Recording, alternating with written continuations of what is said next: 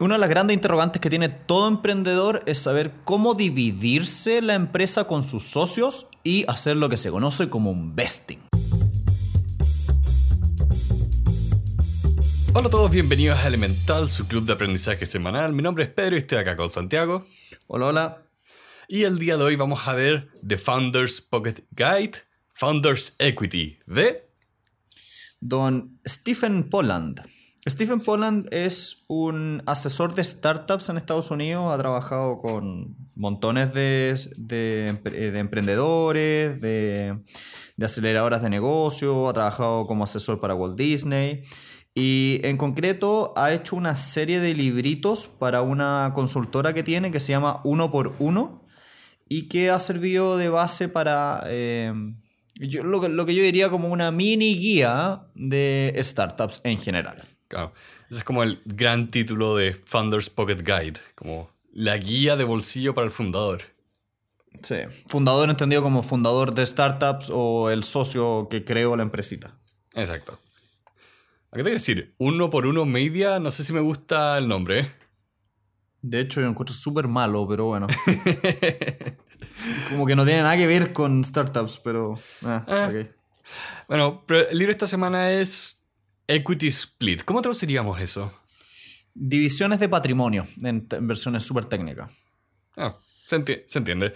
O mejor, para los que nunca han escuchado este término, se refiere como a cómo dividimos la empresa. Lo, lo, típico que uno ve en las películas es la bolsa de acciones y que uno compra y vende partes de la empresa.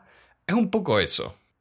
Sí, pero eso es un, en un paso harto más avanzado. Lo que a este, este librito se va a tratar y lo que vamos a hablar hoy día es más como cuando tú estás empezando un emprendimiento con dos, tres amigos, ¿cómo se dividen las ganancias de ese, de ese emprendimiento? ¿Se lo dividen por partes iguales? ¿Se lo dividen 60-40? ¿30-30-30? ¿Cómo se hace ese juego? La bolsa es cuando ya han pasado mucho tiempo y ya fuiste muy exitoso. cuando tienes la empresa de Batman. Una aclaración que hace el libro y que creo que sería bueno hacerla también acá, que esto no cuenta como consejo legal. No tomen decisiones basadas en lo que nosotros digamos. Esto trata de ser educativo. Igual busquen asesoría externa profesional.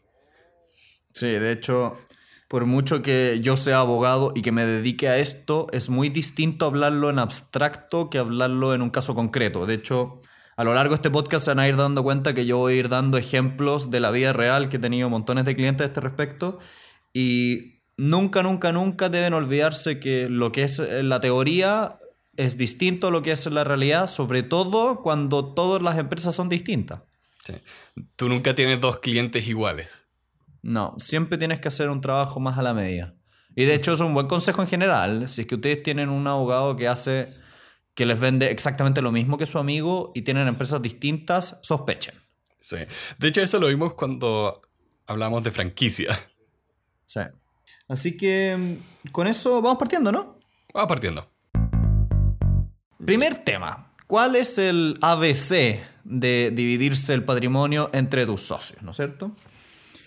Em, para este punto es importante tener en cuenta que, primera cosa importante, las empresas parten valiendo una X cantidad de dinero y terminan valiendo una cantidad de dinero distinto que ojalá sea mayor. ¿Qué quiero decir? Si Pedro y yo partimos una empresa de elaboración de panes, lo ideal es que parta valiendo súper poquito y a medida que vaya ganando más ingresos, contratando gente, vaya valiendo más. Por lo tanto, siempre, siempre, siempre tengan en, consideración que lo que ustedes se dividan en el primer momento, en, un en teoría, en un futuro va a valer más. Sí, piensen en porcentajes. Sí. Porque el día de mañana los montos pueden ser distintos. Idealmente van a ser más altos, pueden ser cero. Sí. Así que bueno, yo creo que aquí lo más fácil es irse como por un par de ejemplos. Imaginémonos que Pedro y yo estamos intentando dividirnos el patrimonio del podcast. La primera gran pregunta que te vas a hacer es como qué principios, qué ideas, qué reglas tengo que tener en mente para hacer esto. Y para esto el autor nos da como tres grandes reglas, nos dice, mira, hay tres cosas que tienes que tener en consideración. Primero, intenta que lo justo sea lo que prime sobre cualquier otra cosa. Lo segundo es que todos hacen vesting, vamos a ver qué es un vesting. Y tercero, una vez que lo hagas y hagas esta división, déjalo ahí y preocúpate del negocio probablemente tal, no de cómo se dividió la empresa. ¿No te pasó que vesting no tiene traducción porque el diccionario te dice como vestido? No, sí, vesting no es una palabra técnica jurídica, de hecho, es difícil la traducción. De hecho, acá en Chile, con los clientes en general, nosotros nos referimos al vesting como vesting, se habla en inglés. Ah, ya. Perfecto. Eh, esto es lo que me gusta de esta colaboración. Aprendo. y fuera de broma, eh, es importante esto, y acá la regla 1 de por qué la idea de ser justo como primera cosa es que al dividir la empresa tienes que estar cuidando la relación de los fundadores. No te puede pasar de que al momento de decir, ok, ¿cómo vamos a dividirnos esto? Se arme una pelea. Sí, que también pasa mucho que eh, hay ciertas cosas emocionales que hay que tener en consideración respecto a este punto. Por ejemplo, si Pedro y yo nos dividiéramos el podcast, no sé, 70-30, Pedro 70, yo 30, eso lo que se traduciría es que eventualmente, si esto le va bien, yo tendría un cierto resentimiento. ¿Por qué? Porque partimos al mismo tiempo, los dos hemos, le hemos puesto trabajo. Entonces, si tú desde el minuto uno haces una división que no es igualitaria, ten en consideración que eso tiene que estar justificado. No puede ser porque sí. Porque si es porque sí, eso va a terminar dañando la cultura corporativa. Porque también significa un poco de cuánto valorizamos el trabajo de la otra persona. Eh, la idea no es terminar como los hermanos Gallagher. Esos son los de así, ¿no? Sí, hermanos Gallagher. la idea no es terminar así. Eh, y un ejemplo pequeño que me gusta harto acá, por ejemplo, los hermanos Green eh, que tienen una serie de empresas educativas. Ellos partieron como fundadores, pero después el mayor se dio espacio y de hecho dijo, ¿sabes qué? Me acomoda mucho más ser empleado tuyo que estar acá como tomando decisiones. Ya. Entonces, ahí eso era lo que a ellos les parecía más justo y que era mejor en largo plazo. Sí. Por lo tanto, siempre cuando ustedes partan, esto yo siempre lo digo a mis clientes, primero, esto es una conversación en un café, privado, con confianza, con tus socios, con tus colaboradores, y después entran los abogados, no antes. Porque generalmente, lamentablemente es así, los abogados tienden a generar más problemas que ayudar en estas cosas. Sobre todo si hay dos o tres abogados por lado, así hay ya que a la Uy. Créanle, es abogado. O sea, yo sé lo por experiencia. ¿Cómo explicarías lo que es el vesting? Ya que. Me gustaría tal vez. A, mí me costó. Tal vez explicarlo un poquitito más adelante, porque. Esta decisión de fairness above all, eh, o de lo justo sobre todo, también tiene que ir de la mano de un proceso. El autor en la página 20 y siguiente habla del proceso para decidir cómo te vas a dividir eso. Y bueno, obviamente él dice ya, primero, él tiene una metodología que nosotros también utilizamos, que tiene que ver con eh, unas pequeñas, eh, ¿cómo decirlo? Como un checklist de cosas que tienes que ir mirando, diciendo ya, esta persona trajo la idea, esta persona puso capital, esta persona puso tanto. Y Aquí es donde como que empiezan a surgir cosas concretas antes del vesting. Que empieza a pasar, por ejemplo, viene una persona y dice, pero oye, yo tuve la idea.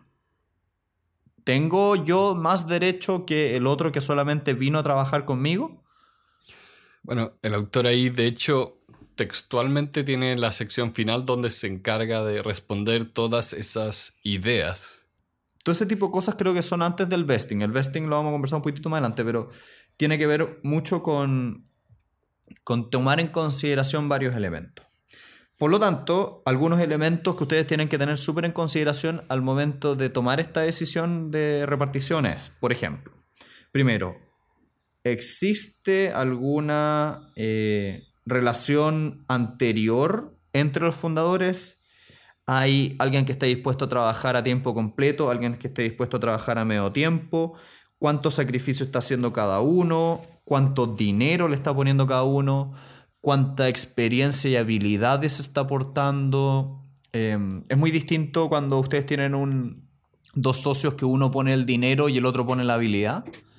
A cuando dos personas ponen solo la habilidad o cuando dos personas ponen el dinero y contratan a un tercero. Todo ese tipo de cuestiones ustedes tienen que irlas tomando en consideración. Sí, acá literalmente eh, el autor pone eh, de hecho, me imagino que está gratis en internet, porque en el libro yo seguí un link a un Excel con unos formularios. Yo imagino que en tu libro físico tenía el link. Tenía el link, efectivamente. porque acá literalmente es evaluar la calidad de los fundadores. Eh, hacer un proceso, de que esto sea un proceso.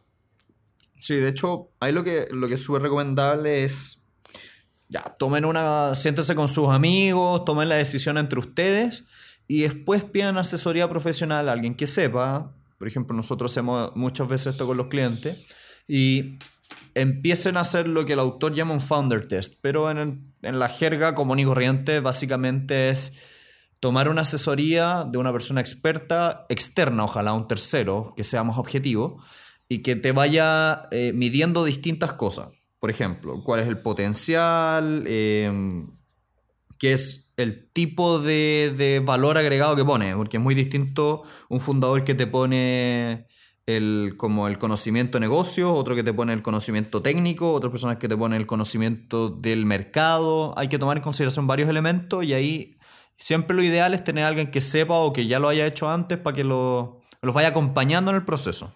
Sí, porque hay hay que cuidar. A ver.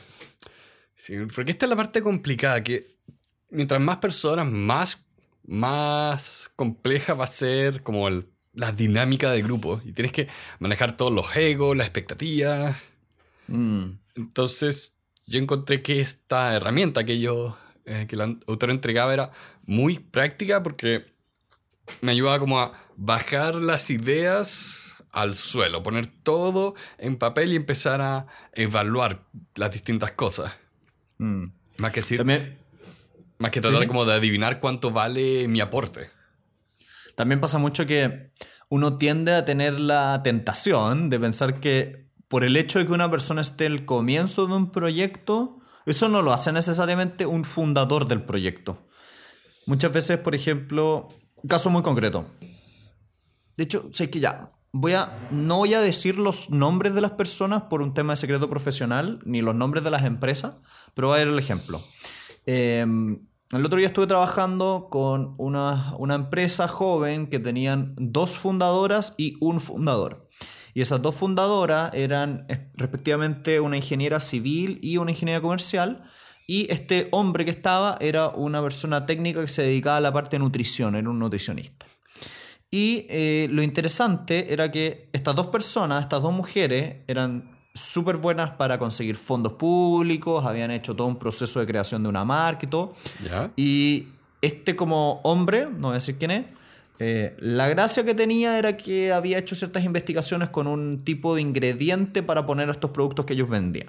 Entonces, se empezó a dar la dinámica donde esta persona, este hombre, lo que él quería era no una no un pedazo de la empresa, sino más bien él quería un sueldo, un salario mes a mes. Entonces se empezó a dar la dinámica que por mucho que las tres personas hayan estado en un principio de la empresa, en concreto tenía ya una persona que en realidad lo que él quería era un sueldo y no quería un pedazo de la empresa. Por lo tanto, aquí voy con eso que muchas veces, aunque esté al principio de la empresa y lo estés usando, puede ser un empleado de la empresa. Una persona que quiere un sueldo en verdad es un empleado, no es un socio. Claro. No sé si lo dijimos al principio, pero por lo menos el libro lo pone textual. Los fundadores son las personas que trabajan por pedazos de la empresa. Sí. Que es muy importante, ¿eh? porque también esta otra recomendación muy concreta. Eh, otro caso. Tengo otra clienta que lo que le había pasado. Puedes hacerlo todo más anónimo si ni siquiera das los géneros. Sí, bueno, podría ser, pero, pero lo mismo, ya. el punto es que ya eran dos personas y una de esas dos personas está, le pasó algo muy similar a esto. Era una persona que tenía como varias empresas y la otra era una persona que tenía un trabajo a tiempo completo y en su tiempo libre estaba emprendiendo en esto. Entonces, eh, esta persona que estaba en su tiempo libre, en verdad, lo único que quería era que le pagaran eh, un sueldo y la otra persona quería la empresa completamente. Y lo que era muy divertido era que la persona que tenía estas empresas estaba con las ganas de decir, ya, pero es que yo le tengo que dar tanto porcentaje a él porque él partió, no sé qué, y es que él va a ser un muy buen fundador. Y yo la miraba y le decía, pero, momentito. Cuando una persona te dice que en vez de dame un pedazo de la empresa, dame por favor un sueldo, te está diciendo de manera inmediata que realmente no cree tanto en la empresa, en el futuro de la empresa. Él prefiere el dinero concreto más que la, que la oportunidad de ganar algo en el futuro. Que eso es solo la mentalidad empresarial o de emprendedor. Entonces, también tengan eso en consideración, que es otro tip muy importante. Siempre que alguna de las partes prefiere dinero en efectivo sobre participación es porque no tiene tanta confianza en el proyecto. No necesariamente, no es obligación, pero es más probable. Es que quizá confianza, decir que no de confianza, lo pone en un tono muy negativo, pero te dice que la persona no está viendo este proyecto a futuro, donde como la recompensa viene a futuro o quiere ser parte de esto.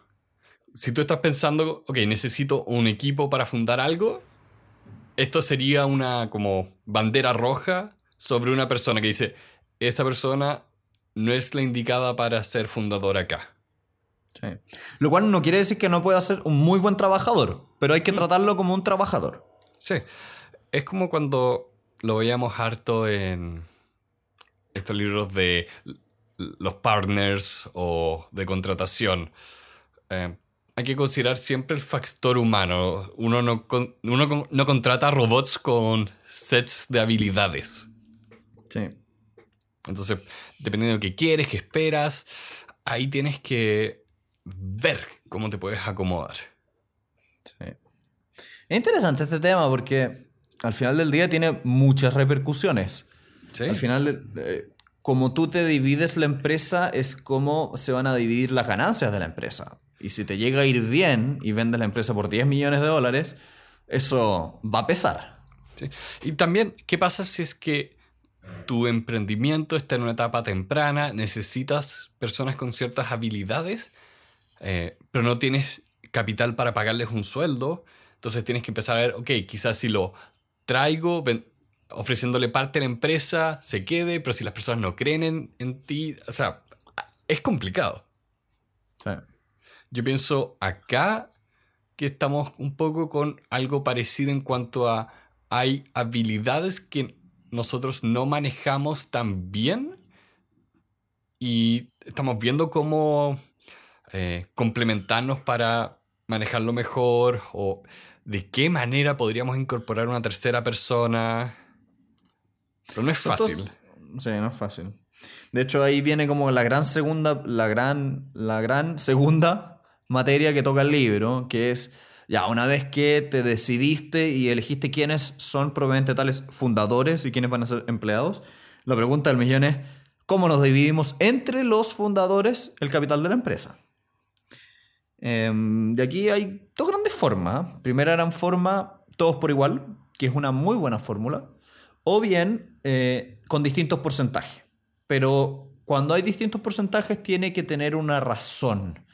No puede ser eh, aleatorio, no puede ser antojadizo, tiene que tener una justificación. Porque de lo contrario les va a pasar lo que les comentaba hace un rato de esta persona va a tener un resentimiento cada vez que vea ese número que no es bueno. No es bueno. Bueno, y acá los autores, de hecho, me pareció bastante interesante que hacían una pequeña defensa de por qué una división igualitaria es mejor en el largo plazo. Y hablan harto de okay, cuáles son como los factores que en realidad tú tienes que considerar al proponer esto. Decía, mira, la verdad, cuando tienes fundadores de empresas por los o emprendimientos por lo general, estás trabajando con grupos de gente sin experiencia. Mm. Y también, es raro que puedas enfocarte 100% y decir, ¿sabes qué? Juanito. Juanito es la persona clave de este grupo. Es, es raro que haya una persona que sea tan integralmente importante. O sea, pasa, pero generalmente si es tan así, esa persona está eh, funda la empresa solo. Si en verdad no necesita a nadie, arma una empresa individual de responsabilidad limitada y empieza solo. Pero por lo general, si es que están trabajando dos, es porque probablemente las dos personas no tienen tanta experiencia y probablemente las dos personas son igualmente importantes, agregan distintos valores. Sí. Incluso me acuerdo harto cuando lo veíamos con el tema de Elon Musk y Tesla en particular, como eran listas y listas de nombres de ingenieros involucrados en armar esa empresa. Sí. Al punto de donde han habido peleas por quién fundó Tesla. No es blanco y negro el tema. Ah, y lo importante es siempre tener claro que, a menos que haya una razón que lo justifique, divídanselo por partes iguales. Ahora. Más, adelante vamos a ver el tema de qué pasa cuando una persona tiene más capital que el resto. Em, a ver, igual para no dejarlo ir, ¿qué cosas podrían gatillar que a ustedes se les ocurriera dividirlo de manera distinta? Por ejemplo, una forma es que em, uno de los... A ver, al revés, lo voy a decir más fácil. Esto también dando un poquito de experiencia. Una vez me pasó que fundando yo una empresa, me reuní con un mentor, una persona, eh, bueno, era una persona que sabía harto del tema y todo, y le, pedimos asesoría, y éramos tres fundadores y esta persona, y esta persona dijo, mira, en realidad hay ciertos como factores que hacen que un emprendimiento sea más exitoso que otro. Por ejemplo, cuánto liderazgo tiene una de las personas, cuántas cuánta experiencia tiene previa en fundación de empresas una de las personas, cuánto dominio técnico tienen del el área, cuánto, cuánta expertise financiera tiene uno de los fundadores, cuánto desarrollo de cliente tienen en conocimiento las personas, cuánto en ventas, cuánto en marketing, cuánto en levantamiento de capital. Entonces, estos mismos factores pueden ser utilizados para, tener en consideración si es que hay alguien que debería llevarse un poco más. Por ejemplo, si son tres fundadores, de los cuales uno de esos tres ya hizo una empresa anteriormente, tiene mucho dominio técnico del área y además, eh, no sé, ha logrado exitosamente que se la compre una empresa mayor, probablemente es más justo que esa persona que trae mucha expertise a la mesa se lleve un pedazo mayor. Sí. Ahí el tema siempre importante que todos las, todas las personas reconozcan esto, hay un acuerdo, em, que no aparezcan como sorpresas. Mm. No, quieren tener un... no quieren tener una situación como la de Facebook con Mark Zuckerberg. Sí, vieron esa película muy buena. Es muy, muy buena.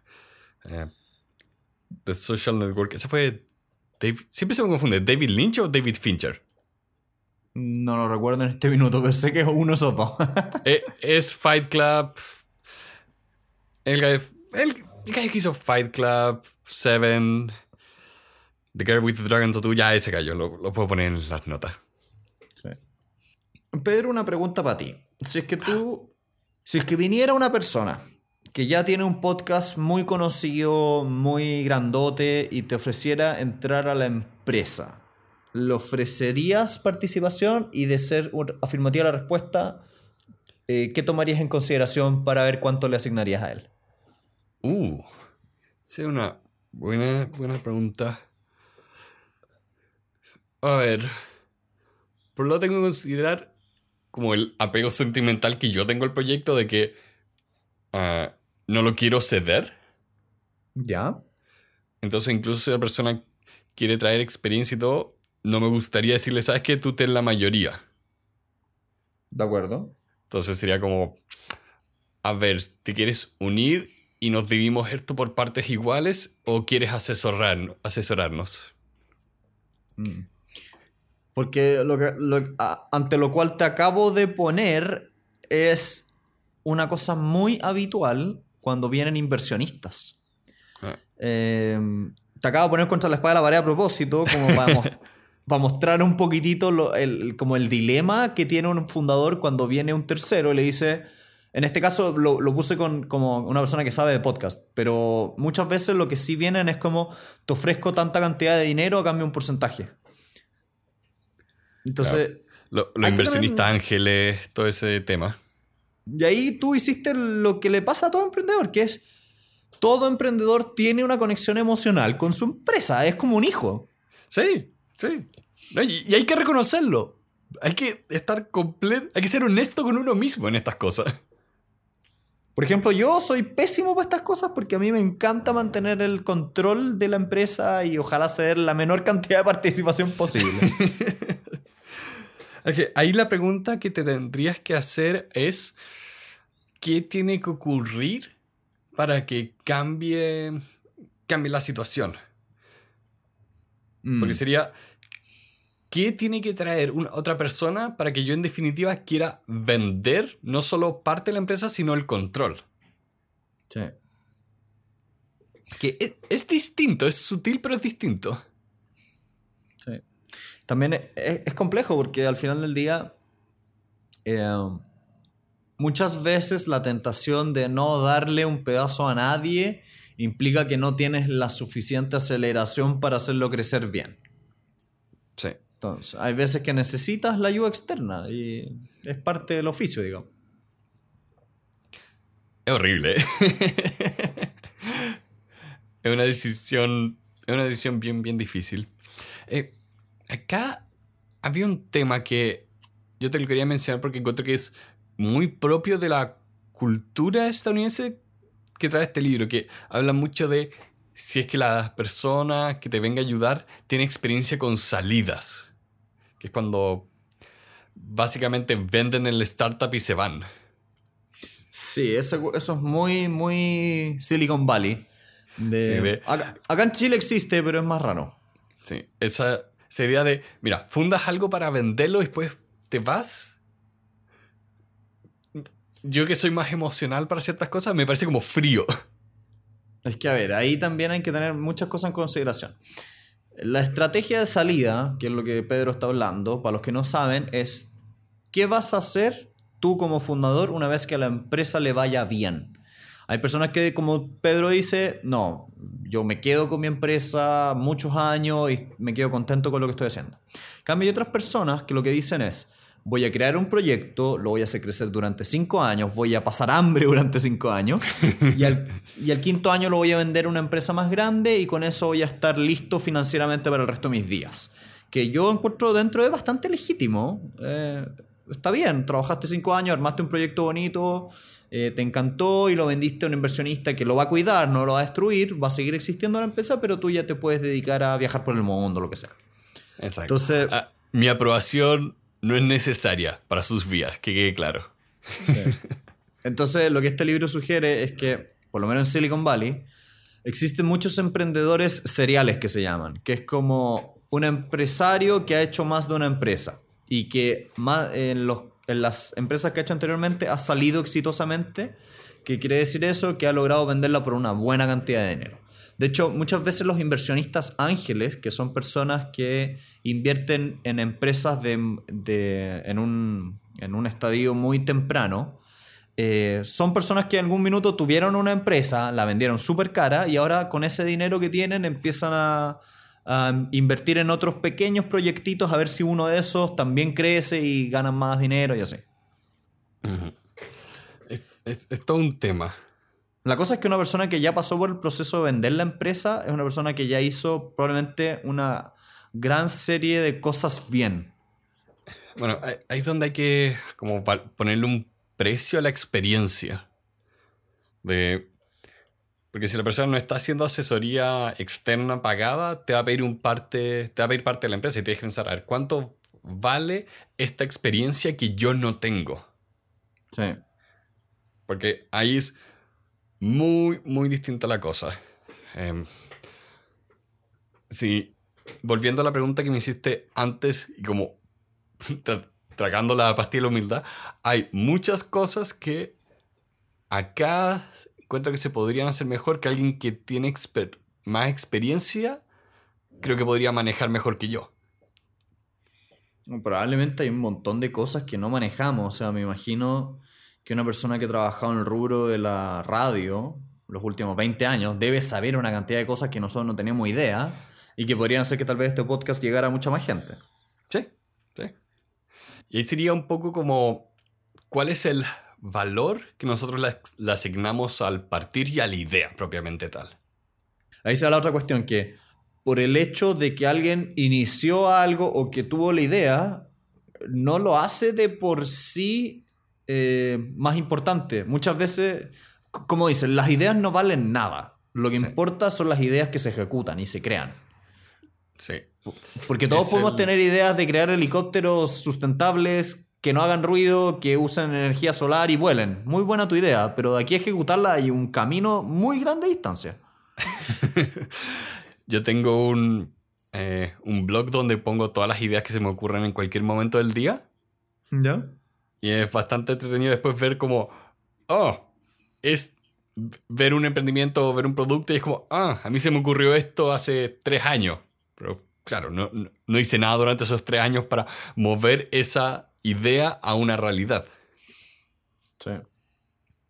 las ideas son menos valiosas de lo que la mayoría de las personas creen.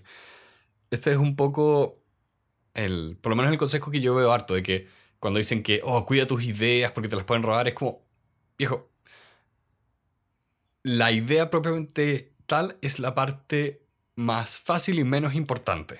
Es la ejecución lo que vale.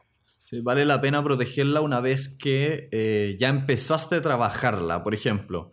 Vale mucho la pena patentar un producto, una invención novedosa, pero es porque ya hiciste el desarrollo. No cuando es una idea que se te ocurrió eh, en la ducha eh, unos 15 minutos. Eso no es patentable. Tiene que tener aplicación industrial, tiene que tener un, un más allá, digamos puedes patentar un blog de notas para anotar ideas de ducha. Sería notable. Eh. Pero sí, el punto es que es eso. a ti no te conviene creer que por el hecho que tuviste una idea es suficientemente merecedor para que te lleves un 70% de la empresa. Ahora, Exacto.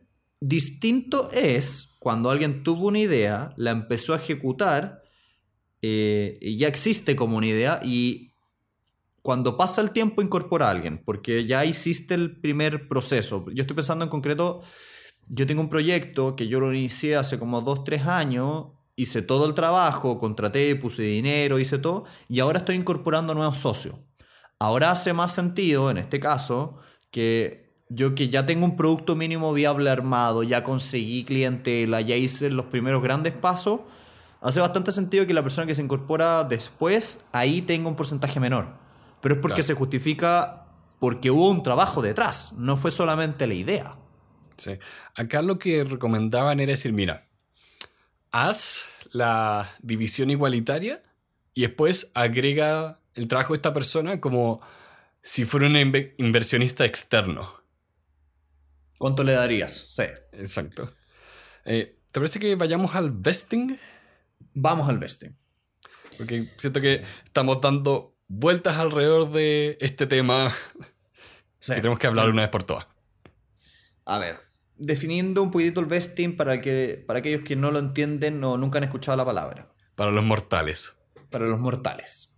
Cuando ustedes inician un emprendimiento y tienen, o sea, dos personas que se deciden dividir el, el, el, capital de la empresa, una de las cosas que a ustedes les empieza a pasar es, chuta, a medida que pasa el tiempo, ¿qué pasa si uno de los fundadores no eh, deja de trabajar de la empresa o no hace lo que, lo que dijo que iba a hacer? ¿O qué pasa si, lo muy clásico, se entusiasma durante los primeros dos meses, te ayuda un montón y después desaparece y tú sigues haciendo todo el resto del trabajo. Si te pasa eso de que tú partes y tienes una persona que a los dos meses desaparece, tú vas a seguir haciendo tu empresa, pero esta persona va a seguir teniendo ese, ese pedazo de la empresa, esa participación en el capital, aun cuando no esté haciendo nada.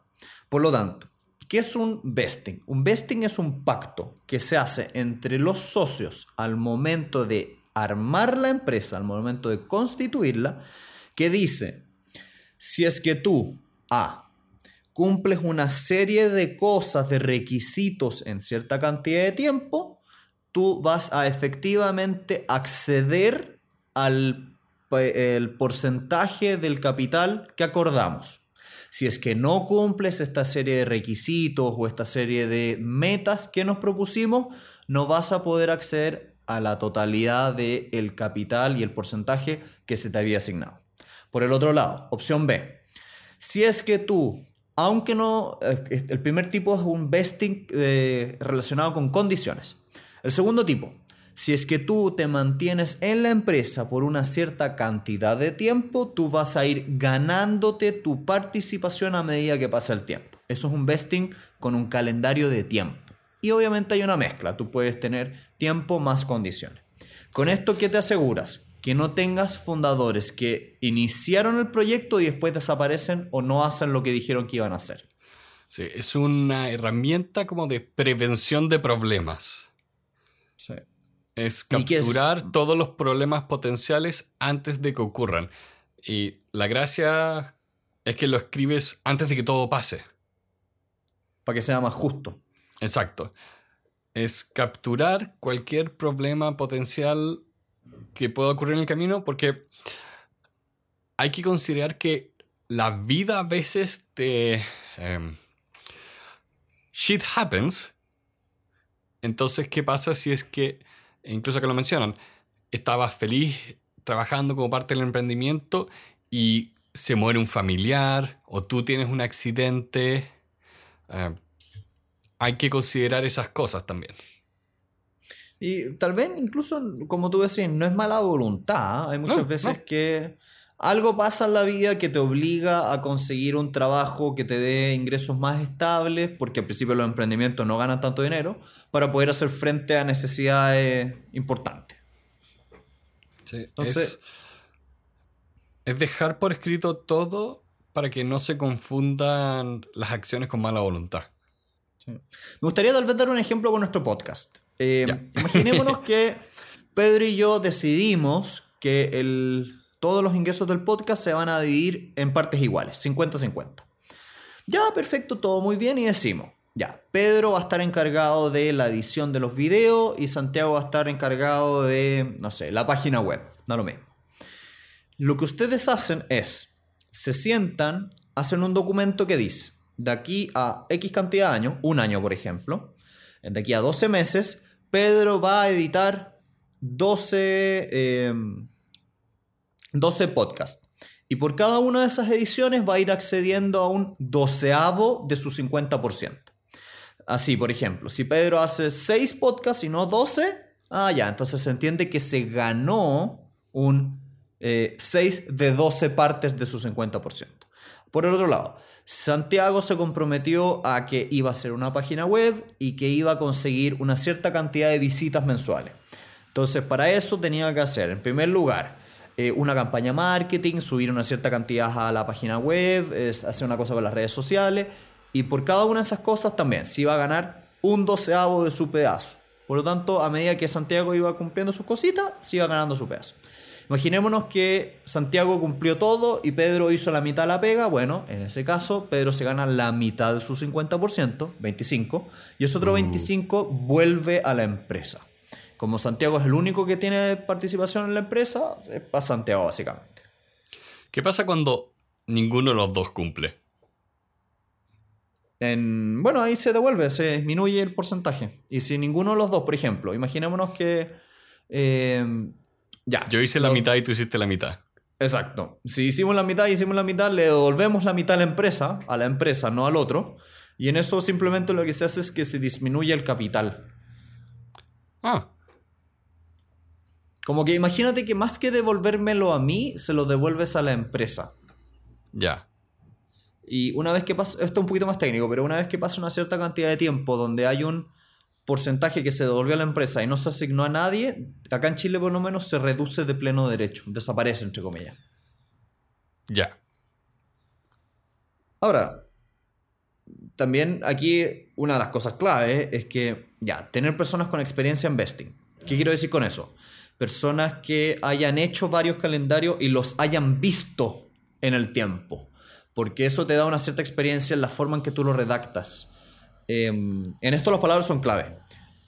¿Hay alguna diferencia, Pedro, entre decirte em, conseguir una cierta cantidad de, de ventas versus conseguir una, una cierta cantidad de reuniones de venta? O sea, sí, son cosas distintas, son metas distintas.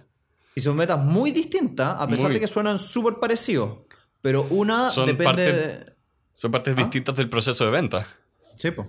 Y una depende un poquitito más de la voluntad y el trabajo de las personas, el llamar, conseguir reuniones, y el otro depende también de, factores externos. La venta, por mucho que tú quieras, muchas veces no se realiza por tu culpa, sino por otras cosas.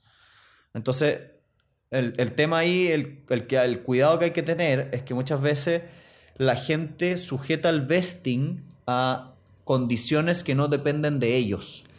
Y como no dependen de ellos, se pierden, la, se pierden el pedazo. ¿ah? Bueno, en el ejemplo que diste, de este mismo podcast, si mi meta es em, hacer, editar estos 12 podcasts, eso solo depende de mí. Pero tú te diste a ti una meta de traer tráfico. Y eso no depende necesariamente de ti. Por más, por más bueno que sea tu trabajo en la página, a veces el tráfico no llega como uno quiere. De ahí hay que tener cuidado también porque depende muchas cosas. Por ejemplo, hay veces que, en concreto, y yendo a tu ejemplo, hay veces que uno de los socios efectivamente se, trajo, se invitó al emprendimiento por su habilidad de ventas. Y tú lo que quieres es que esta persona venda. A propósito, imaginémonos que eh, no estamos nosotros dos. Nos damos cuenta que no somos buenos para vender y decidimos traer a un tercero y ofrecerle un 33% de la empresa a cambio de que esta persona venda. Y esta persona, venda, perdón. Y esta persona, efectivamente, tú sí le puedes poner en un vesting metas de ventas. Porque si el gallo dice ser muy buen vendedor, pero en verdad es pésimo y no vende ninguno, no tiene ningún sentido que se gane un 33% de la empresa. Entonces, por eso decía que la experiencia es importante, porque un buen abogado de vesting lo que va a hacer es ponerse en todas estas situaciones y hacer las preguntas correctas al caso concreto. Ya, a mí no se me habría ocurrido nada de esto. Pero es súper importante porque. Sí, sí. De lo contrario, terminas haciendo un vesting que no se puede ejercer. Claro. Y eso no sería muy bueno. No. ¿Vamos a las preguntas frecuentes? Sí, vamos a lo último, que son las preguntas frecuentes. Pedro, ¿qué pasa si em, uno de los fundadores es un programador computacional? ¿Le das más porcentaje o pregunta inversa? ¿Qué pasa si no tienes un programador y quieres incorporar uno al, equipo? ¿Le das porcentaje a la empresa? Diría que depende, pero ahí me pillaste. ¿Qué es la pregunta de Equity for Code? Porque la, idea general es, te falta una habilidad en el equipo y necesitas traer a alguien a la empresa. Ahí mi pregunta sería, ¿qué tan fundamental es esa habilidad para el éxito del emprendimiento? Si es como intrínseco y necesario, probablemente tienes que ofrecerle parte de, parte de la empresa aunque también la persona puede querer trabajar como un proyecto y después irse. Ahí hay que hacer varias distinciones. Ok. Primera, primera cuestión. Como tú muy bien dices, yo creo que la chuntaste. Primera cosa es, ya. Es como si leí el libro. Es como si hubieras leído el libro. primera cosa eh, que tienes que mirar es, ya, ¿es fundamental para el éxito de esta empresa que uno de los fundadores sea un programador? ¿Sí o no? Si lo es, perfecto, pero esta persona que tú vas a incorporar tienes que hacerla pasar como por el test del fundador. Lo mismo que conversábamos hace un tiempo. Quiere participación, quiere un salario. Ah, Todos estamos de acuerdo que tiene que ser un, fundador. Segunda cosa que tú tienes que mirar. Em, si es que esta persona va a ser un empleado, no un fundador, le vas a ofrecer o no participación, porque la tentación que todo el mundo tiene es ofrecerle, yo te ofrezco una stock option o una opción para, para comprar acciones. Em, eso igual es peligroso porque uno no se da cuenta, pero a lo largo de los años las empresas suelen cambiar de programador. Suelen tener distintos equipos, eso es muy habitual. Y tú no quieres que la persona que te ayudó al principio se lleve un 20% de tu empresa y su mal trabajo y nunca más lo viste. Por eso hay otras alternativas. Tú le puedes ofrecer una cierta, eh, un cierto porcentaje de las utilidades por una cierta cantidad de tiempo. Que eso se llama un revenue sharing plan o un plan de repartición de utilidades. Todo este tipo, eh, en Chile también se llaman gratificaciones. Eh, todo este tipo de cuestiones son cosas que tú tienes que tomar en consideración y no caigan en el error de novato de, de pensar de que, ah, por el hecho que yo necesito un programador, le voy a dar un porcentaje de la empresa. Sí, porque también a veces pasa que la persona con justa razón no quiere parte de tu empresa porque tu empresa todavía no ha probado nada. Mm ocurre con mucha mayor frecuencia en el rubro, por decirlo, como del arte, el arte digital en Internet, que personas dicen, mira, tengo una muy buena idea, no tengo dinero, pero si tú haces la portada de mi libro o página web, eventualmente te va a llegar. Y eso es como de las cosas más frecuentes que le piden a todas las personas que saben usar Photoshop en Internet y la que más frecuente rechazan porque una idea, de nuevo, una idea no es nada hasta que se empiece a ejecutar. Sí. Nadie trabaja por exposición. que lamentablemente la gente no entiende y cree que los, que los diseñadores están como por amor al arte. Sí. sí, eh, o sea, están por el amor al arte, pero eh, eh, como dice, trata de pagar las cuentas con un abrazo. Bueno, y por último me gustaría cerrar esto con una pregunta más de, fundadores y ir a la parte material y cerremos con el capítulo, digamos. Pero sí, porque las otras preguntas ya las vimos. Sí, la última pregunta que me gustaría hacer es, ¿qué pasa con ese fundador que no está dispuesto a trabajar a tiempo completo y solo quiere trabajar a medio tiempo? Que es curioso porque acá los dos estamos a medio tiempo. Es que esa es la respuesta. si todos los fundadores están a medio tiempo, no hay problema. Muchas veces al principio los emprendimientos necesitan personas que estén a medio tiempo. Pero eventualmente llega el momento donde la empresa le empieza a ir bien, le empieza a ir bien y en ese minuto lo ideal es que a lo menos uno de los socios se vaya a tiempo completo y eventualmente todos los socios se vayan a tiempo completo. Porque uno de los factores de mayor riesgo, digamos, es que nadie lo haga. Y si nadie lo hace, las cosas no son exitosas. O es otro tipo de negocio. Sí, un negocio más pequeño. Que es un poco lo que tenemos acá. Tú y yo tenemos claro que incluso si esto le va muy bien, no es nuestra idea que se convierta en el solo objeto de todo nuestro tiempo. Sería ideal, pero no. sí. o sea, tú te fuiste de un trabajo estable por hacer clases en la universidad. No me imagino que te vas a ir de hacer clases por el podcast. No. Eso, eso me refiero. Sí, está bien. Que, bueno, ojo, porque acá sí dicen que hay, hay malas razones por la cual alguien no quiere eh, irse full time. Cosas como... Que básicamente, como decíamos antes, son banderas rojas sobre personas que en realidad no quieres que tengas, no quieres tener como fundador. El tipo de persona que te dice como, en realidad estoy esperando a ver si funciona. Eh, solo me voy a unir como fundador una vez que les entreguen capital. Son como pequeñas cosas que te dicen, ¿sabes qué? Este sujeto acá en realidad no me da la confianza como para trabajar con él. Sí, aquí hay, algo sospechoso aquí. Mm. Sospechosa la cosa.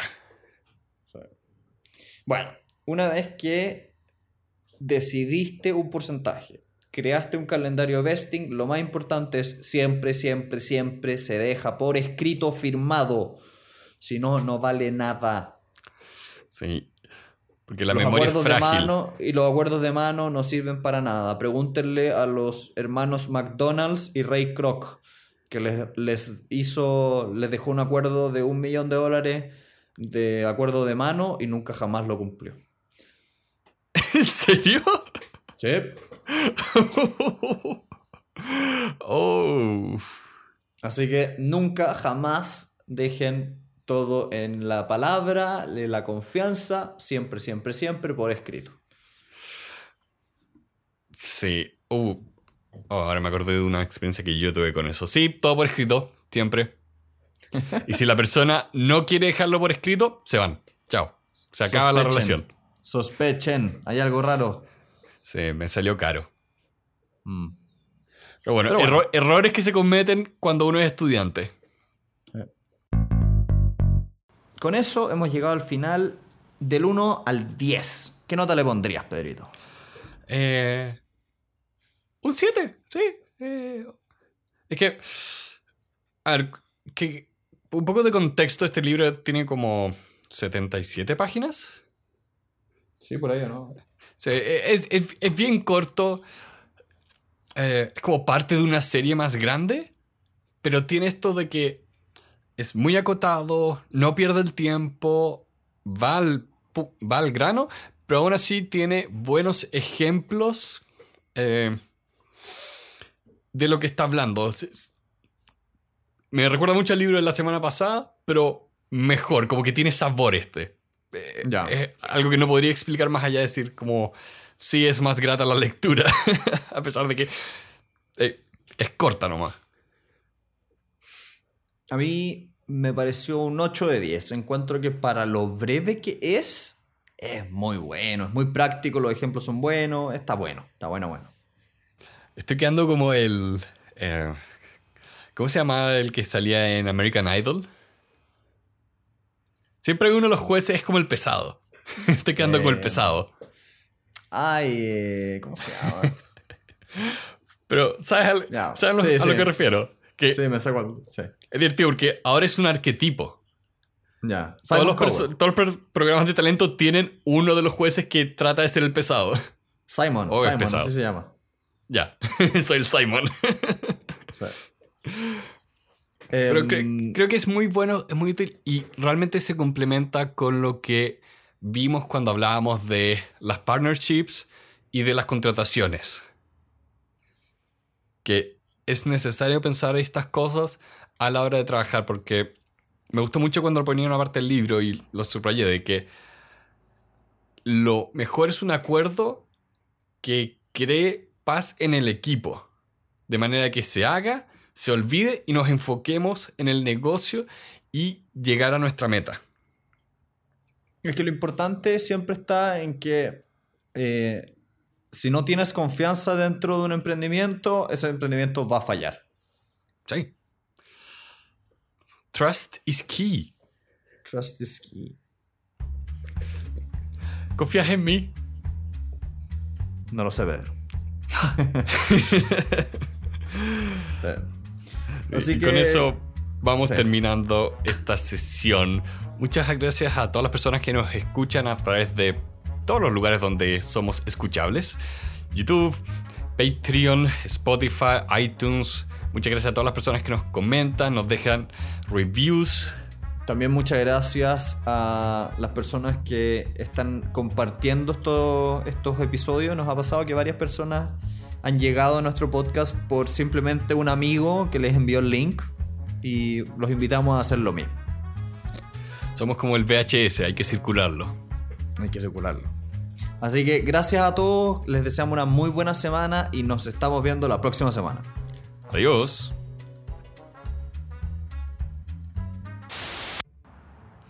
A ver, grabando, grabando, grabando. Sí, ya, ahí está grabando. Tal vez está. Estoy llegando casi hasta el rojo, pero ya estoy bien. Quizá tengas que alejarte un poco nomás. Sí, ahí estoy bien en teoría. Ya, perfecto. ¿Ya la cuenta de tres aplaudimos? Sí. Un, dos, tres. Listo. Oye, sale sincronizado. según yo fue una milésima segundo después el tuyo que el mío, pero ahora Creo que eso es por internet. Puede ser. O sea, cuesta pensarlo, pero internet en realidad no es instantáneo. No es exactamente instantáneo, es cierto. Ah. La velocidad de la luz es solo muy, muy, muy, muy rápida. la del internet es más lenta, acuérdate, tiene pin. Claro. Thriller for fun. Espera que. Este. Esta, esta versión online no es. Eh, ok, Equity No es como muy amable para el tema de título grande, subtítulo más chico. Espera, que casi me da un paro cardíaco porque no está funcionando bien como mi pantalla con Audition. Y pensé que no estaba grabando. Oh, qué paja. Está grabando, pero casi me dio un ataque. Muy bien.